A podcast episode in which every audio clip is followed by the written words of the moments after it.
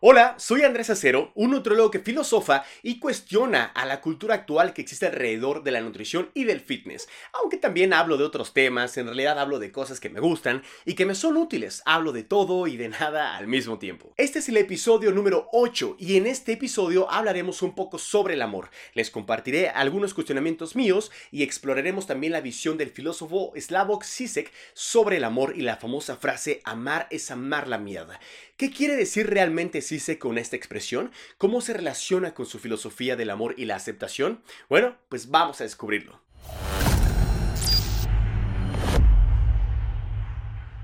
Para empezar, es importante señalar que Sisek ha abordado el tema del amor en varios de sus escritos y conferencias. A menudo destaca la idea de que el amor verdadero implica aceptar a alguien o algo en su totalidad, incluyendo sus imperfecciones y defectos. Según Sisek, amar a alguien no es solo amar sus rasgos positivos, sino también amar sus rasgos negativos, como sus malos hábitos, sus neurosis y sus defectos. En ese sentido, la famosa frase amar es amar la mierda se refiere a la idea de que el amor auténtico no es solo una cuestión de aceptación incondicional, sino que también implica una lucha constante para superar las limitaciones y la separación que existen entre los amantes. En otras palabras, el amor no es solo aceptar la mierda del otro, sino también trabajar juntos para superarla y crecer juntos como pareja. Es decir, que te mereces a alguien que te acepte y te ame con todo y tu mierda, trabajada y trabajándose, pero juntos. Sisek también ha hablado sobre el amor como una forma de resistencia política. Sí, en una sociedad en la que las diferencias y las divisiones parecen ser cada vez más fuertes, el amor puede ser una forma de resistir a las fuerzas que buscan separarnos y dividirnos. En ese sentido, el amor puede ser un acto subversivo que desafía las estructuras dominantes del poder y la opresión. Sin embargo, es importante señalar que la idea de amar la mierda no implica que debamos aceptar el abuso o la violencia en una relación. Sisek ha sido muy crítico con las relaciones que están basadas en la dominación o la sumisión, ya que pues no permiten una verdadera conexión entre los amantes. Para Sisek, el amor verdadero implica una relación de igualdad y respeto mutuo. En resumen, la visión de Sisek sobre el amor es compleja y desafiante. Para él, el amor verdadero implica aceptar al otro en su totalidad, luchar juntos contra las limitaciones y divisiones que existen entre los amantes y resistir las fuerzas políticas y sociales que buscan separarnos. El amor, según Sisek, puede ser una forma de conexión y resistencia que nos permite enfrentar juntos los desafíos de la vida. Y es que, desde mi perspectiva, estoy en total acuerdo, ya que a menudo elegimos a nuestros amigos y parejas en función de nuestras propias necesidades y expectativas, y no en función de quienes son realmente. Es decir, nos enamoramos de una idea de la otra persona y no de la persona en sí misma. Y es que esto no es amor verdadero, sino una forma solamente de autoafirmación egoísta. El amor verdadero es aquel que no elude la confrontación y la lucha y que implica aceptar y abrazar las imperfecciones y contradicciones de la otra persona, incluso aquellas que pueden ser consideradas mierda. Sisek menciona que en el mercado actual encontramos toda una serie de productos libres de, sus propiedades perjudiciales, por ejemplo, café sin cafeína, nata sin grasa, cerveza sin alcohol, y la lista es larga hasta llegar al multiculturalismo liberal y tolerante de hoy en día como experiencia del otro sin su otredad. O como en todo esto que hemos platicado sobre el amor, pareciera que estamos en búsqueda de una forma de amar sin amor, es decir, amar solo lo bonito de esa persona, amar sin amar aquellos lados oscuros de la otra persona, como si solo quisiéramos amar la luz de esa persona dejando a un lado su oscuridad, sus defectos e imperfecciones de esa otra persona. Y es que de verdad, o sea, siento que estamos muy acostumbrados a amar solo la imagen de lo bueno y no nos damos cuenta que amar tiene que ver con lo peor también. No puedes amar a medias, no puedes amar solo unas partes, como cuando dicen, ay, es que yo la amo porque es súper linda y atenta conmigo, o la amo porque tiene la sonrisa más bella del mundo, sea, ¿solo la amas porque cumple tus necesidades y por sus cualidades? Creo que no puedes escoger algo de la persona y amar solo eso. No puedes amar solo lo que te gusta de esa persona y las otras cosas que no te gustan de esa persona que no las amas. No puedes mirar a esa persona y dividirla y quitarle una parte y tirar a la basura la que no te conviene. O sea, parece que solamente un pedazo te gusta, solamente amas un pedazo. Creo que si en verdad amamos es todo completo e incluye dentro de todo pedazos que seguro son oscuros, como en la vida, La vida incluye muchísima oscuridad, muerte y dolor. ¿Y es que entonces qué? ¿Tanto te urge quitar la mierda y la oscuridad del planeta y de la vida? Si de veras te urge que se te acabe el dolor, la mierda, la guerra y el sufrimiento, entonces te urge quedarte sin cuerpo, te urge morir de alguna forma. Pienso que venimos a este juego y este juego implica asesinatos, robos, violencia, guerra, sombra y oscuridad. Y este juego también implica que mi cuerpo lo tengo que bañar y cuidar, por eso hacemos ejercicio hasta con todo y hueva.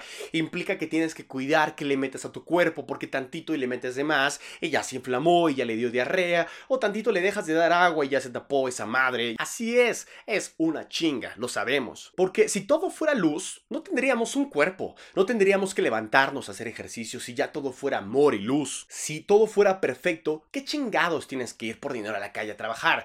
Ya serías amor puro y ya estarías como parte del todo, como una energía ahí purulando en el éter del universo. Esta realidad implica oscuridad, caos y entropía. El universo está hecho así. El caos es necesario. Sin caos no habría crecimiento, no habría luz, no habría vida. Existe el caos y la oscuridad porque existe la luz. Entendemos el mundo entre contraste y armonía. Existes porque hay caos y mierda. ¿Por qué no la amas? ¿Por qué toda la mierda de tu vida la niegas, la ocultas y la reprimes?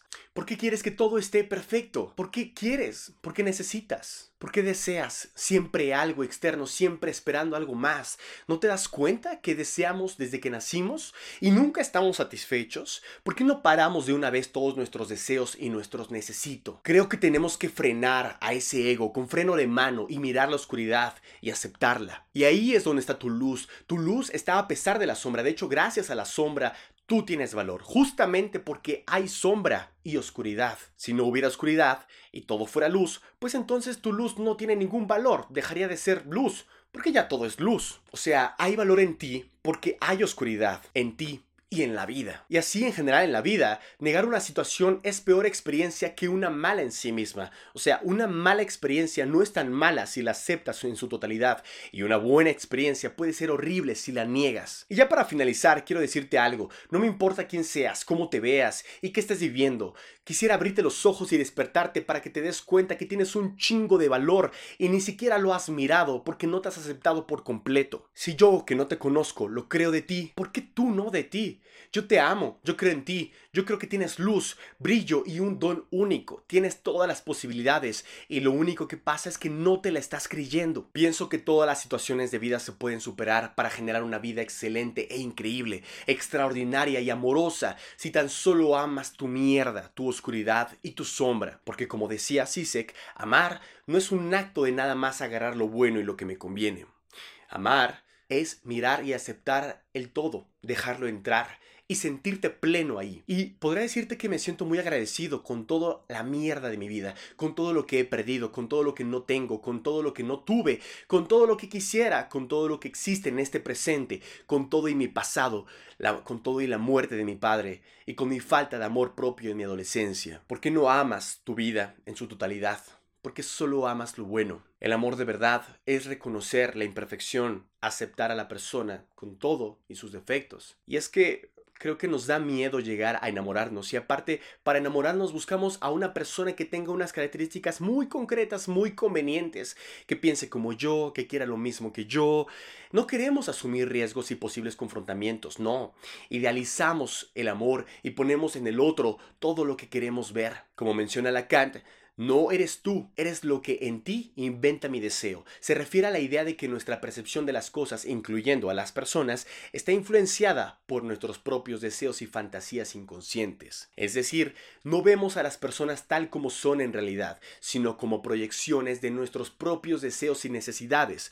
En este sentido, nuestra percepción de los demás está mediada por nuestra propia subjetividad y no refleja necesariamente la realidad objetiva. Sisek menciona también que no nos enamoramos de la persona, sino de la imagen perfecta que nos hacemos de ella. Y cuando nos adentramos en la relación, la idea que nos hicimos nunca encaja con la verdadera persona. Amar de verdad es una apuesta arriesgada, porque el amor de verdad, según Sisek, no idealiza al otro. Se trata de querer también la imperfección, no basado en una fantasía ingenua y romántica. La vida y la realidad está llena de verdades incómodas, de contradicciones, así como tú, como yo, porque no nos atrevemos a amar en su totalidad. ¿Por qué niegas y repudias a tu cuerpo? ¿Por qué lo ocultas? ¿Por qué tapas lo que no te gusta? Todo el tiempo cubriendo aquello que no nos gusta en nosotros, porque nos sentimos vulnerables, claro, con montones de maquillaje, cubriendo todas las imperfecciones, con cremas antiedad, con cirugías estéticas, literal, cortando y removiendo toda esa parte que no te gusta y no amas y que consideras mierda.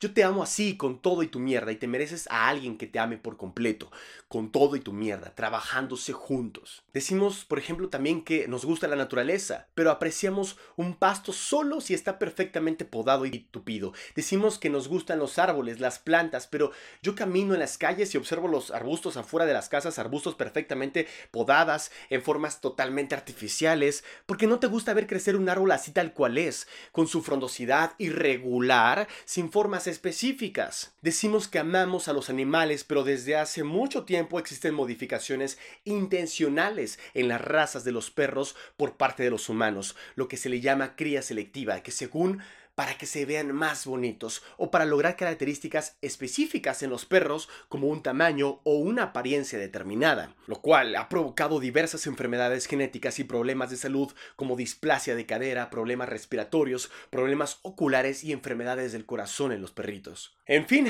solo quise compartir varios cuestionamientos que tenía en mente y espero haya podido transmitirte estas ideas y sobre todo que te hayas quedado con algunas preguntas en tu mente que probablemente no te hayas cuestionado antes. Por último, ahora sí, quiero decirte que te amo. Y sí, requiere valentía. Me atrevo a amarte sin condiciones y atemporalmente. Te amo con huevos, por valiente, porque quiero, aunque no me prometas nada, aunque no haya exclusividad, aunque te mueras o aunque te vayas. Te amo, aunque no estés aquí. Te amo, te amo, aunque no sea correspondido. No requiero nada de ti, ni tienes que ser nada de mí, ni tenemos que tener la misma sangre tampoco.